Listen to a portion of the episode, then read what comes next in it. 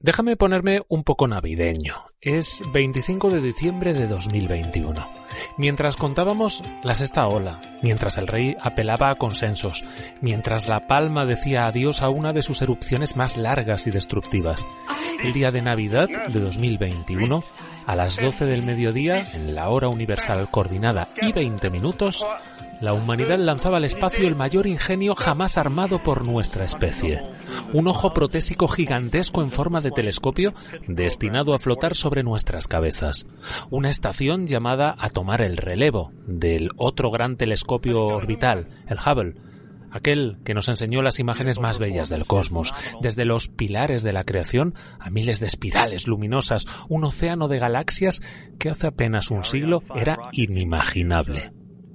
Edwin Hubble y James Webb, dos hombres que no podían ser más diferentes el uno del otro, pero que han terminado dando nombre a dos grandes telescopios espaciales, dos personajes singulares y enigmáticos, hasta con cierto halo de misterio. Hoy todavía, con el telescopio a punto de jubilarse, los restos del astrónomo Hubble, que dio nombre al aparato, se encuentran en paradero desconocido. Nadie sabe dónde está el cadáver. Tenemos mejor fichado a un objeto que vuela a casi 600 metros de altura que al cuerpo del mayor astrónomo observacional del mismo nombre, si es que yace en tierra alguna. Hoy te hablamos de Edwin Hubble y de James Webb.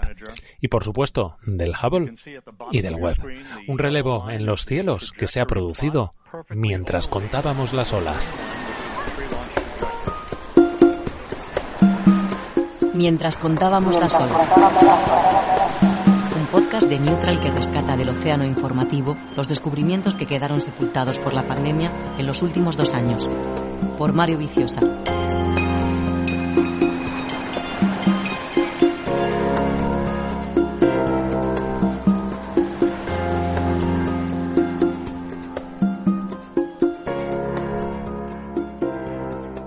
A lo mejor has oído alguna vez que el telescopio es un invento de Galileo Galilei, pero si nos plantamos en 1608, Hans Lippershey, un fabricante de lentes germano, estaría trasteando con algo muy parecido a lo que entendemos por telescopio. Claro que un par de décadas antes, un señor gerundense llamado oh, Joan Rullet parece que ya tenía un aparato inventado por él que le permitía acercar la imagen de objetos distantes. Otra historia son las patentes. Zacharias Janssen fue más hábil con eso, pero digamos que los telescopios son una cosa que empieza a sonar en la Europa de primeros del siglo XVII. Aquellos hombres, incluido Galileo, podían ver cosas fascinantes en los cielos. Orejas a Saturno, por ejemplo, unas orejas que finalmente resultaron ser anillos, o satélites, lunas, que nadie podía imaginar que estuvieran allí de cuerpo presente. Pero todos ellos tenían muchas limitaciones. La primera, las nubes. La segunda, la calima y otras impurezas de nuestra atmósfera, llena de partículas flotantes que complican nuestra mirada a los astros. El 24 de abril del 90, la NASA y la agencia europea ESA lanzan el telescopio espacial Hubble, inaugurando el programa de grandes observatorios, 11 toneladas de pura ingeniería a unos 590 metros sobre el nivel del mar. Ahí sigue, aunque últimamente ha andado inoperativo, un treintañero a punto de jubilarse que nos permitió ver lo que ni siquiera habíamos imaginado. Nubes de gas imposibles, galaxias superlejanas, campos de estrellas multicolor. Claro que el Hubble no hacía fotos a todo color como las que hacemos en la Tierra. Las fotos super espectaculares del espacio requieren normalmente de mucho tratamiento. No es un photoshopeado sin más, ¿eh? Darles color y contraste requiere de conocimiento científico para poder representar adecuadamente lo que hay ahí fuera. Hay, por así decirlo, unas reglas a la hora de retocar, o mejor dicho, tratar esas imágenes. Pero no, no son tan bonitas según las envía el Hubble desde el espacio. Es que el Hubble hace fotografías que para mí será imposible realizar en, en, en, toda mi vida, pero a la misma vez yo hago fotografías que para el Hubble sería muy difícil de conseguir. Con lo cual, pues, Esto nos lo no cuenta el que quizás sea el mayor experto en astrofotografía y, y, tratamiento fotográfico de estas imágenes en todo el mundo, Rogelio Bernal. Sí, bueno, eh, se, se, se, cuestiona mucho si la astrofotografía es ciencia o arte. Hablo de la astrofotografía que yo mismo realizo, ¿no? este tipo de imágenes. Eh, y la respuesta es que es un poquito de las dos cosas. O sea, es ciencia en cuanto a que capturamos datos reales y los interpretamos de una manera eh, más o menos científica, pero luego también es arte en cuanto a que cogemos estos, estos datos y los presentamos al público de una manera que ellos puedan visualizarlos. Por ejemplo, en el caso del agujero negro, pues teníamos que visualizarlo, no podíamos darle al público una lista. Si te queda cerca Madrid, quizá te apetezca pasarte por el planetario, donde grabamos a Bernal en 2019 y donde están sus fotos en una exposición llamada Los colores del cielo profundo. Mientras contábamos las olas. El telescopio espacial Hubble era tan potente que si lo tuviéramos en la Tierra y te subieses al faro de Moncloa en Madrid, te permitiría ver a una cigüeña comerse un gusano en la torre de un campanario de Alcalá de Henares, que está como a unos 30, 40 kilómetros. Aunque esta comparación tiene trampa, pues sus lentes no están preparadas para ver a esas distancias. La cigüeña tendría que ser muy brillante y seguramente se vería borrosa. Y doble. El Hubble estaba llamado a mirar mucho más lejos de lo que ningún humano había podido ver. Y sin embargo, su comienzo fue accidentado.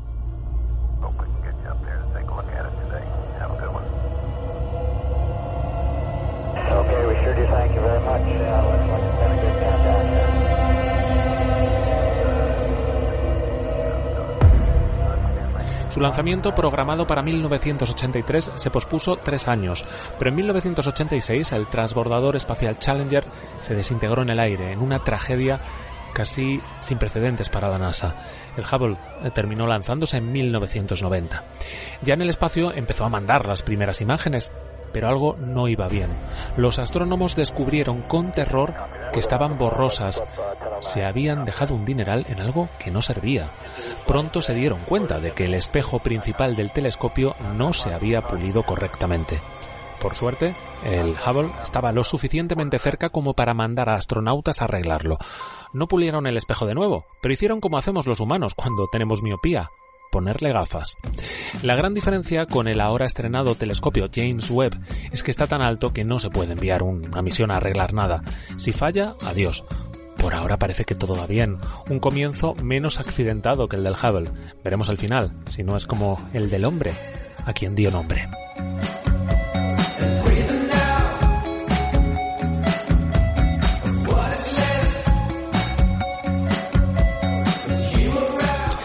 Edwin Hubble era todo un personaje. Nacido en Missouri en 1889, era boxeador. También era bueno en atletismo y en baloncesto, pero bien podría haber terminado haciendo del boxeo su oficio. Tuvo una oferta para enfrentarse al campeón del mundo de pesos pesados, Jack Johnson. Era un personaje curiosísimo, mazado, seguramente ligón, pero lo del boxeo no cuajó y al final terminó en Oxford, primero estudiando leyes humanas, después estudiando leyes celestiales. Estuvo en la Gran Guerra, pero hacia el final, sin padecer demasiado. A su vuelta a Estados Unidos se entregó a la observación de las estrellas, que no de las galaxias, porque hacia los años 20 del siglo pasado se pensaba que solo había una galaxia, la nuestra, la Vía Láctea. Imagínate lo que supuso darse cuenta de que había muchas más, que el universo era mucho más grande y diverso, que podría haber otros mundos pero lo más revolucionario de todo es que aquellos territorios recién descubiertos se estaban alejando de nosotros. Más rápido cuanto más lejos. El universo no era algo quieto y estático, se expandía y se deslizaba la idea de que quizás habría empezado en algún momento. ¿Te das cuenta de que cuando pasa una ambulancia por la calle a toda velocidad, su sirena se va desafinando, distorsionando según se aleja? no es solo que su sonido se haga más débil, no, es que su sonido se hace cada vez más grave. Bueno, pues es porque al alejarse a más velocidad, las ondas sonoras nos llegan estiradas, como en un muelle, ¿no? Las eh, largas, con menos energía, son más graves en sonido, el tono más grave. En esencia, eso es lo que define un sonido grave de otro agudo, eh, la, velocidad de las ondas, o, o lo estiradas o encogidas, dicho así, que estén. Con las ondas de luz ocurre igual, solo que no suenan. Se ven en distintos colores. Las más vibrantes y energéticas, las más cortitas, son azuladas y violetas, pero si estirásemos ese muelle, las que tienen menos energía, más largas, son rojizas. Es como el aleteo de un pájaro. Un colibrí batiría sus alas en color azul. No llega muy lejos, mete el pico de florecilla en florecilla y se va a la siguiente. Una cigüeña, sin embargo, bate sus alas con gran amplitud. Es menos eficaz para las distancias cortas, pero se puede hacer hasta 200 kilómetros al día. Luz más energética frente a luz menos energética. Por eso nos dicen que es mejor echarse a dormir con una luz anaranjada y no de color azul en la mesilla de noche. Es menos energética cuanto más rojiza. A Hubble le debemos la idea de que ese universo se expande. Se dio cuenta de ello como cuando se escucha a esa ambulancia alejarse. Los astros más lejanos brillan más en el color rojo. A eso lo llaman desplazamiento al rojo en el espectro. Algo así como que su luz nos llega cada vez más débil. Si estuvieran quietas nos llegarían con la misma energía. De hecho, si se estuvieran acercando, pues se verían más azules. Mientras, eso sí, no hayan consumido su energía o se estén apagando. A Hubble, claro, le tocó otra guerra y se fue a Berlín. Pero murió, murió en 1953, no en la guerra, ya de vuelta. Había tenido problemas coronarios en 1949 y cuando iba conduciendo con su mujer sufrió un ataque por un trombo en el cerebro que le llevó a la tumba. Bueno, a la tumba o no. Su mujer, Grace Burke, nunca reveló dónde descansan sus restos y no se celebró funeral alguno. Eh, eso desató muchos rumores décadas después. Se supone que estos fueron los deseos expresos de Hubble, pero ¿y si su cadáver fue incinerado y las cenizas terminaron en ese telescopio espacial que lleva su nombre? Sin duda las puertas del cielo se le habrían abierto de par en par. El telescopio espacial que lleva su nombre, además de confirmar el ensanchamiento cósmico, ha revelado que la expansión se está acelerando. Una misteriosa fuerza, eh, la llamada energía oscura, parece responsable de, de ello. Pero a este Hubble de aluminio también le está llegando su hora. El joven observatorio espacial uh, James Webb tomará algo más que su relevo. Verá más y más lejos. Es una máquina del tiempo con todas las de la ley. James Webb, por cierto, el hombre, no fue astrónomo, fue político. El segundo administrador de la NASA. Al final fue un alto cargo que se manejaba como pez en el agua en Washington. Imagínate en la época de Mad Men. Mucho alcohol, mucho tabaco, muchos hombres, muchas cenas, muchas fiestas. Engatusó a los gerifaltes de la Casa Blanca para dotar a la NASA de recursos en plena Guerra Fría y con ganas de devolvérsela a los rusos. Al final, pese a los recelos de la comunidad científica, terminó siendo uno de los grandes artífices de la misión Apolo, que llevó a los humanos a la Luna. ¿A dónde nos llevará este James Webb del siglo XXI? Por lo pronto, a, mí, a salir del estudio. En esta semana de calor atroz me encantaría escaparme al norte de España. El James Webb eh, decimos que es una máquina del tiempo. Ojalá lo sea también del espacio, ¿no? Para plantarme ahora mismo en medio de un bosque o una playa de Asturias, donde por cierto nos espera el investigador del Centro de Astrobiología del INTA, CSIC, Pablo Pérez González. Él va a ser uno de los principales implicados en el James Webb como cartógrafo del cosmos que es. Me gustaría imaginar un telescopio de los sonidos, un sonoscopio, que me acercase todo ese ambiente asturiano a las puertas de mi casa, ¿no? Mirando por un agujerito, pero que me emitiese ahí dentro, a poder ser también con la temperatura. Y como los podcasts son pura imaginación, vamos a imaginar que tuviéramos un Skype telescopio que nos trasladase a, a, a nuestra propia casa ese pedacito del norte, donde nos espera Pablo Pérez González.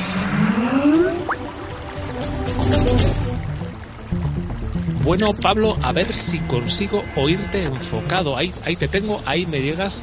Hola, Pablo, hola. ¿qué tal? ¿Cómo estás? ¿Percibes? Muy bien, muy bien. Sí, oye, te, te percibo realmente muy fresquito y, y muy bien. Eh, no sé, eh, la verdad es que Asturias no sé si se está alejando de, de nosotros, pero lo que está claro es que pertenece a un universo frío, eh, un poco más frío que el que tenemos aquí. Esa es la sensación que me llega a través de este fonoscopio. Aquí se está genial. Esta mañana bruma y ahora todo claro. Se ve todo en el horizonte.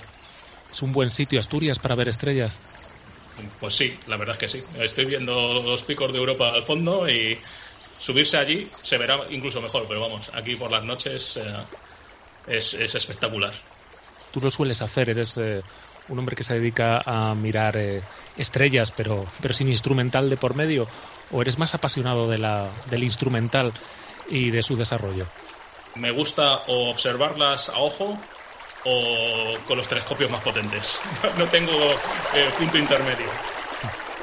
Hombre, desde luego estás en un sitio privilegiado. Si tuviéramos al James Webb en la Tierra, asumiendo que sus lentes no están preparadas para ello, ¿vale? Pero imagina que, que lo tuviéramos aquí y yo apuntase ahora hacia ti, hacia Asturias, ¿hasta cuánto podría ver? No sé, ¿vería las burbujas de una cerveza que te estés tomando o, o algo así?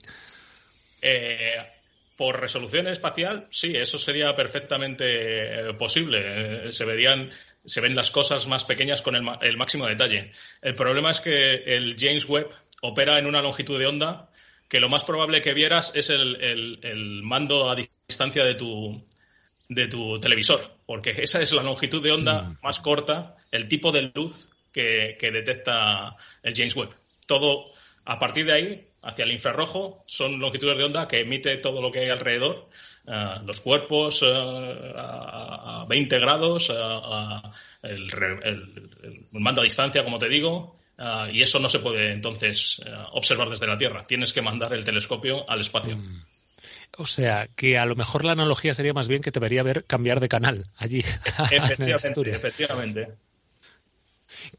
estamos hablando de, infrarrojo. Claro, el infrarrojo nos da una información que no es la que nuestros ojos son capaces de ver y sin embargo a los astrónomos os gusta mucho. ¿Por qué es tan importante para la exploración científica del espacio?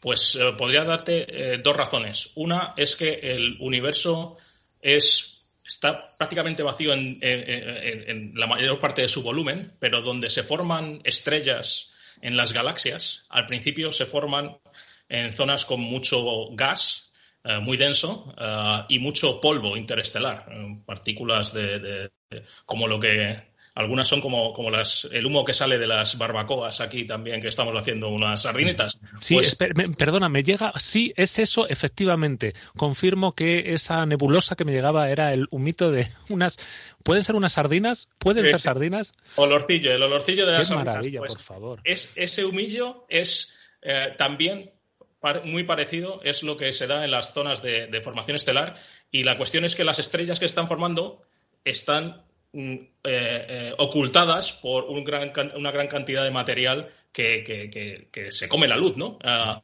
y la única manera de, ver más allá de ese gas y ese polvo y llegar a ver la estrella que se está formando es ir hacia el infrarrojo. Esa es la primera, la primera eh, razón.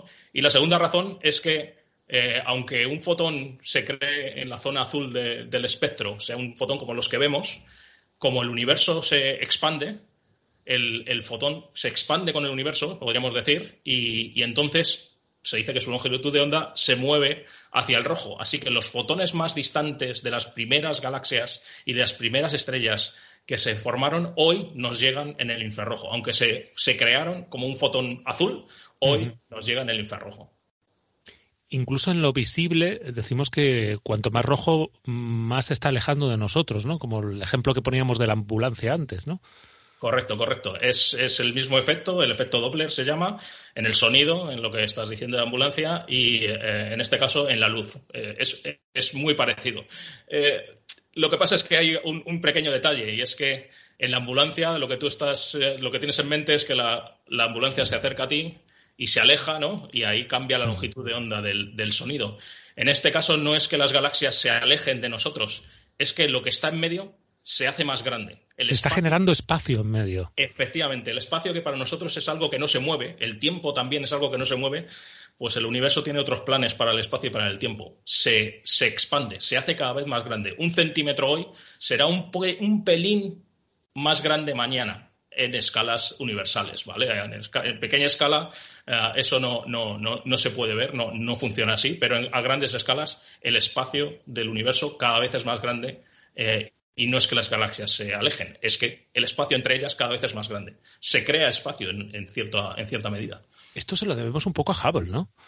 Efectivamente, eh, a Hubble debemos muchas cosas, y yo siempre me gusta decir, me gusta recordar a la gente que hace 100 años no existía la palabra galaxia.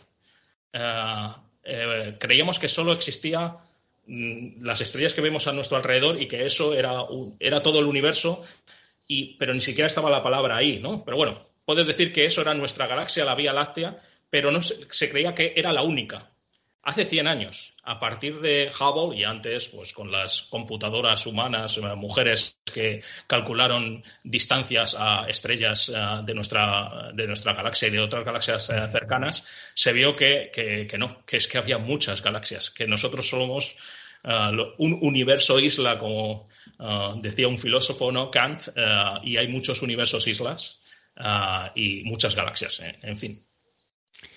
Volvemos al James Webb. Si el telescopio eh, James Webb fuera como la tecnología del, teléfono, eh, diríamos que hoy escuchamos el sonido del universo en Dolby Surround, cuando hasta ahora era como usar el auricular de un teléfono viejo. Pues podríamos hacer esa analogía. Eh, realmente la imagen que había, se había tomado en, en las últimas dos semanas es, es, como un manual de, de, qué es y cómo funciona el universo. Ahí en esa imagen, eh, y es de las primeras, vamos a tomar imágenes mucho mejores, pero en esa ya se ve prácticamente toda la historia de lo que a nosotros nos gusta más, que son las galaxias, ¿no? Pero también es que se ven, ahí está la historia de, lo que no son galaxias, lo que es materia oscura, que no vemos, pero está ahí y vemos su efecto. Está lleno de arcos y galaxias que están, parece, estiradas y esa no es su forma real. Eso es algo que está haciendo un cúmulo de galaxias que tenemos entre medias y que está actuando como una lente gravitacional. Porque ¿qué más nos desvela esta imagen? Has dicho lente gravitacional, cruces de Einstein. Estamos hablando de cosas de las que hablábamos hace, o se teorizaba hace 100 años y las estamos viendo con nuestros ojos ahora de alguna manera.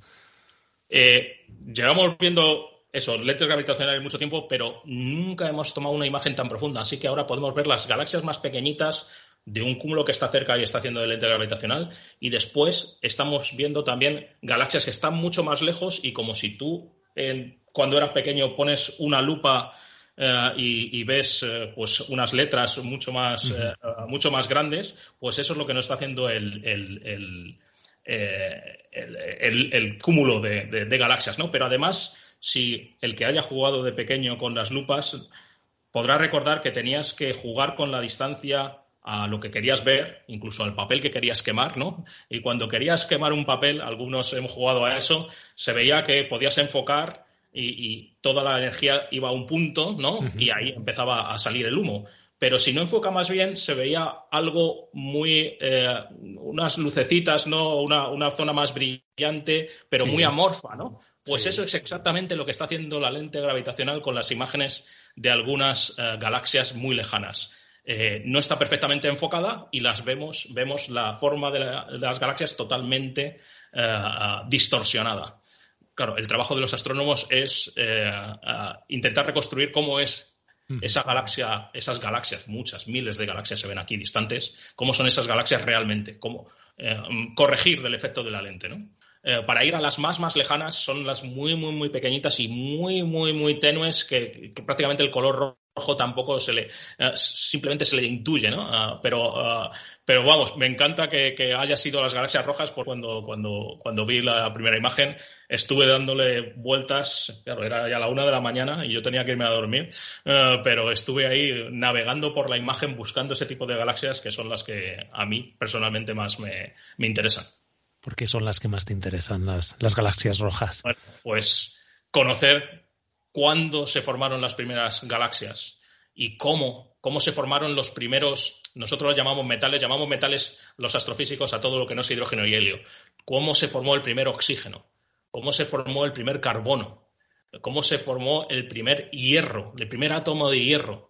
Eh, eso eh, liga directamente con nosotros. Nosotros somos un 60% de agua, ¿no? Somos hidrógeno, que estaba ahí la mayor parte al comienzo del universo, pero nos falta para, para, que nosotros aparezcamos necesitamos el oxígeno. ¿Dónde? ¿Cuándo se empezó a formar ese oxígeno?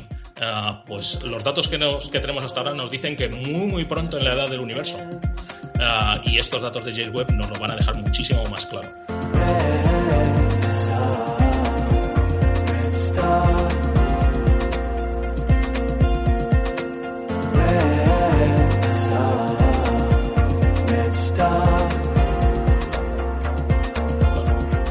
Este podcast se llama Mientras contábamos las olas. ¿Pero qué estabas haciendo tú mientras contábamos las olas? Pues yo estaba contando las galaxias y las deformaciones del espacio-tiempo que son como olas al final. Estaba haciendo exactamente eso. Estabas contando olas mientras contábamos las olas. Efectivamente. ¿Cómo se hace eh, cuando se trata del cosmos? Pues contando galaxias, intentando conocer todo lo que puedas de cada galaxia que ves, que ahí en esa imagen ya te digo que se ven varios miles, incluso varias decenas de miles, eh, y, con, curiosidad.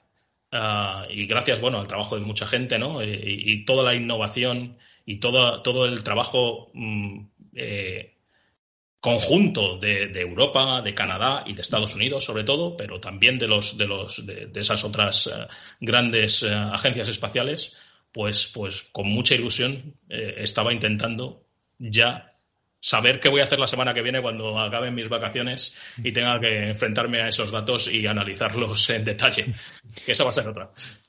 Si se llega a retrasar un poco, estalla la guerra con Rusia, ¿tú crees que esto todavía podría haber dado al traste con este proyecto eh, o era ya demasiada envergadura como para quedarse en tierra? Eh, no creo que se hubiera quedado en tierra, pero seguramente se hubiera retrasado bastante. De hecho, ahora hay misiones europeas, por ejemplo, hay una que se llama Euclid, que tenía que ser lanzada con un, con, un cohete ruso y ahora mismo no se sabe cuándo se va a lanzar. Eh, Ahora la única alternativa son cohetes eh, europeos que nunca se han lanzado eh, hasta ahora, ¿no? que tendrían que probarse con, una misión como esta. Así que eh, efectivamente unos poquitos, dos o tres meses más y hubiera sido otra, otra gran decepción y mucha más incertidumbre. James Webb, el telescopio es toda una máquina del tiempo eh, ¿Hasta qué límite nos, va a permitir viajar, como si fuéramos eh, viajeros en el, en el, tiempo, a las primeras luces del, cosmos?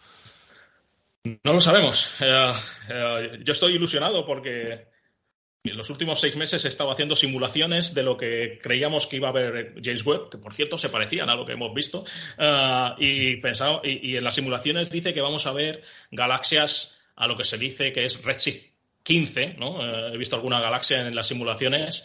Ah, no sabemos si las primeras galaxias se formaron a Redshift 15, Redshift 20, ya estamos hablando de el, primer 2% de la edad del universo. Así que realmente... Cuando dices esto de Redshift es cuánto de, a cuánto de rojo se nos va, ¿no? Si se nos va muy rojos es muy lejos, ¿no? En el tiempo y en el espacio, ¿no? ¿Y cuánto era, eh, cómo era el universo de grande? El Redshift es una medida de cómo es el universo de grande comparado con nosotros.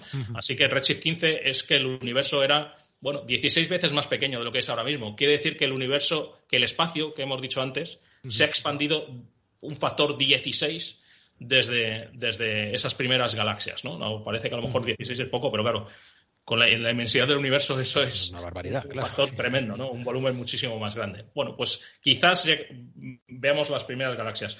Ah, es, es, más dudoso, pero bueno, a lo mejor quizás vemos las, las estrellas que se formaron sin oxígeno, sin carbono, solo del hidrógeno y helio primordial, pero en galaxias que ya habían formado unas pequeñas estrellas un poquito antes, ¿no? Eh, eh, estrellas eh, se llaman primordiales, ¿no? en galaxias ya un poquito más evolucionadas. Pero no lo sabemos, realmente. que, eran estrellas distintas a las de ahora, ¿no? Eso es un poco fascinante, ¿no? Que, tenemos una imagen de lo que es una estrella y lo que nos podemos imaginar, pero las primerísimas eran diferentes, claro, tenían otra composición, eran, se veían distintas. Solo eran hidrógeno y helio y supuestamente eran al menos 100 veces, quizás mil veces más grande que el Sol. Todas las primeras estrellas debieron ser muy, muy, muy, muy grandes, muy, muy masivas. Y cuando algo es muy grande en el universo, eh, cae pronto. Así que esas estrellas debieron durar muy, muy poquito. Eso sí que son estrellas fugaces. No sé si has visto alguna estos días allí en, Asturias. Todavía no. Eh, estaba un, un poquito nublado. No, no, había polvo interestelar que no nos dejaba ver y no tenía James Webb para ver por el infrarrojo más allá de las nubes, ¿no? O en radio, que también se puede ver. Esa es otra, esa es otra. Escuchar la radio de las estrellas. Un día tendremos que sintonizar. Pero bueno, tú estás en el infrarrojo, que me, quedo con esa idea, ¿no? La de los mandos a distancia, al final. Bueno, pues te voy a dejar que disfrutes de las, de las vacaciones, porque, porque tienes plancha, ¿eh? A la vuelta, ¿eh? O sea, vas a tener trabajito con todo lo que va a mandar eh, James Webb. Eh, una última duda. De la primera imagen que vimos el martes, ¿qué es lo más alejado en el tiempo que se divisa ahí? ¿Cuánto de lejos estamos viajando en el tiempo cuando vemos esa imagen? Pues el universo tiene como 14.000 millones de años. Seguramente estamos yendo. Ahí hay galaxias, seguramente que están en 13.900. En vez de 14.000, 13.900. Qué maravilla viajar en el tiempo gracias al espacio. Pues eh, lo dicho, te debería dejar que disfrutes de estas vacaciones, eh, Pablo. Y yo voy a retraer ya este eh, fonoscopio, este audioscopio, como queramos llamarlo, que me ha refrescado como 5 o 6 grados de temperatura respecto a lo que tenemos aquí, que es verdadero achicharramiento. Que no paséis mucho calor tampoco y feliz retorno a las estrellas.